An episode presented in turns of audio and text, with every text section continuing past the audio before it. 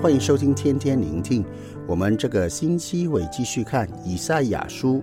今天我们看的经文是以赛亚书第二章第一到第五节，题目是末日的盼望。先知以赛亚受差遣的时候是乌西雅王去世的那一年，那个时候大概是主前七百三十九年。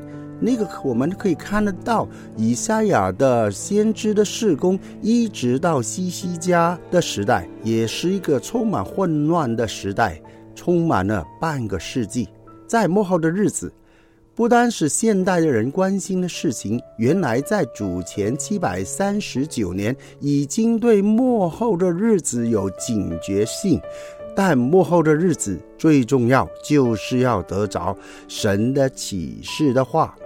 以赛亚书第二章第二节：末后的日子，耶和华的殿的山必坚立，超乎诸山，高举过于万岭，万国都要流归这山。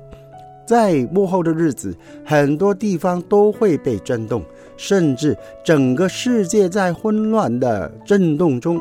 但神给以赛亚的预言，神的殿。在新约可以形容为教会，而且神的教会必然建立，超乎诸山，高举过于万里，而且万国都要来归于这山。万国可以是一个每一个地方的国家和力量，还有资源。想象一下，为什么自己的国家可以投进追求另外一个国家呢？一定是因为每一个人所想象的乌托邦，就是在那里永恒生命平安，最终的掌权的地方。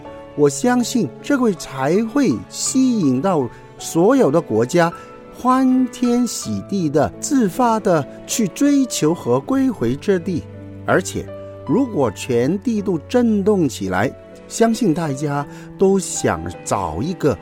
不能被震动的国，最坚固、最平安、最安全的地方，相信也就是全人类一直在追求永恒的居所。在旧约圣经的时代，山就是一个敬拜的地方。而且那个时候最强的独一的真神，也是最强的国家所敬拜、所追求的。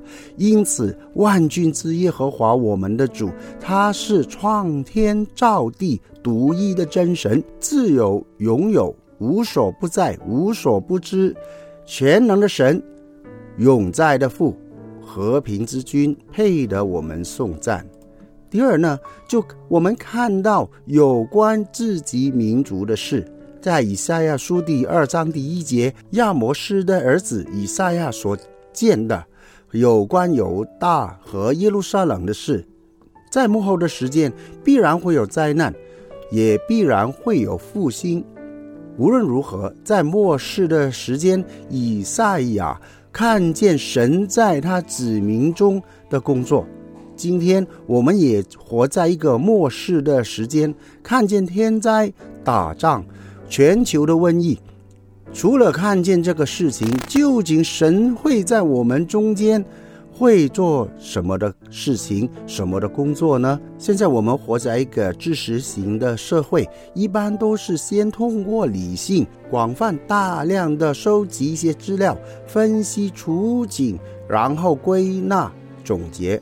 得知最后的结果，虽然所有这样的资料都是按着处境去收集，但是只能看到现在或是过去的情况，却不能够预知到未来有把握的确定的答案。就好像地震，到现在为止，能够侦测到地震的时候，却来不及逃难了。就是说，最高的科技啊，知道地震。什么时候发生？但当你知道的时候，已经来不及逃难。因此，以赛亚所看见是非常的重要，因为他看见是神的作为，只有神的启示才能够预知到超越一些未来的结果，比如超越现实的需要，吃饱五千男人的五饼二鱼；还有呢，就是超越现实的状况，叫拿因。寡妇的儿子从死里复活等等。因此，希伯来书曾经这样的记录：仰望为我们信心创始成终的耶稣，他因他因那摆在前面的喜乐，就轻看羞辱，忍受十字架的苦难。便坐在神宝座的右边，这个是希伯来书十二章第二节。耶稣看见末世的时候，苦难这当中之后的成果，就是永生安置在人的心中，得救的灵魂能够回转、悔改，归于爱子的国里，心转向天父，经历真正的永恒生命平安。认识敬拜神，因此今天你在末世的处境中看见什么呢？看到现实的处境，还是看到了上帝最终美意和超越现实的工作呢？第三，幕后的大丰收，以赛亚书第二章第三到第五节，最后全世界的登山者要求问创天造地的主，学习他的教训。得着他的教导，渴望渴望遵行他的旨意，他光明的道，在黑暗中走路，不知方向，不知环境，也这样的预表恐惧和危险。但走在光明的大道，神的光明中，借着主的启示的道，得着他的方向指引。第四节讲到刀打成犁头。把枪打成镰刀，这国不举刀攻击那国，他们不再学习战事，将打仗的兵器变成收割的丰收祝福，将所学习的战士的能力成为收割和管理丰收、享受成果的能力。打仗都是为了保护或是夺回失控的控制权。都希望我国民丰衣足食，国泰民安。这个是万军之耶和华所给我们的应许，就是当那一日末日的日子都能够找到这样的国度，他们会发现，只有登耶和华的山，寻求赐下救恩和生命的主，听神的教导，遵行神的旨意。